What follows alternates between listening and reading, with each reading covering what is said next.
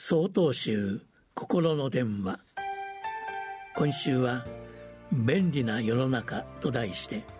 島根県宗建寺原千翔さんのお話です。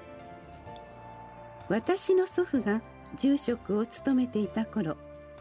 檀家さんより不法の連絡がある際は近隣のお宅であれば直接お寺にお越しになり葬儀などの段取りをする。それが遠方の場合は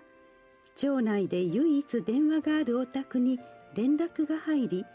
そこから不法の知らせを聞くという流れでした。今では時間や場所を問わず携帯電話で葬儀の連絡を受けることができるようになり大変便利になりました。また電話に限らずさまざまなことがここ数十年で劇的に便利になっています。インターネットで注文するだけで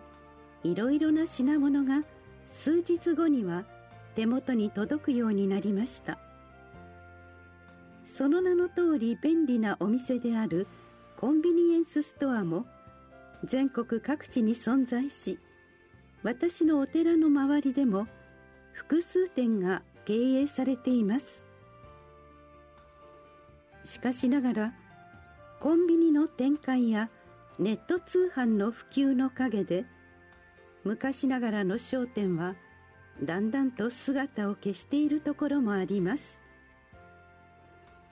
人々が利便性を追求すればある意味非効率なものは淘汰されていくのは自然な流れなのかもしれません。我々人間は便利さを求めるものです。実際に現在我々が享受している便利さは人類の技術の結晶でありさまざまな職業の方々が日夜職務を遂行されたおかげでもあります。便利であるということはありがたいことであり嬉しいことでもあります。そこにはたくさんの人々のおかげさまが存在します。便利さに触れた時にそのおかげさまを忘れることなくただ便利な社会だけでは終わらせずに便利で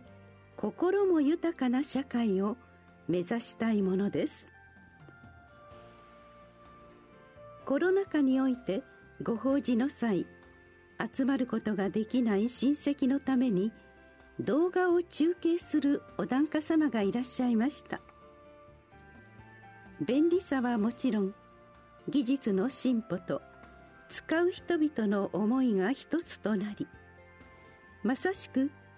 便利で心も豊かな社会の実現を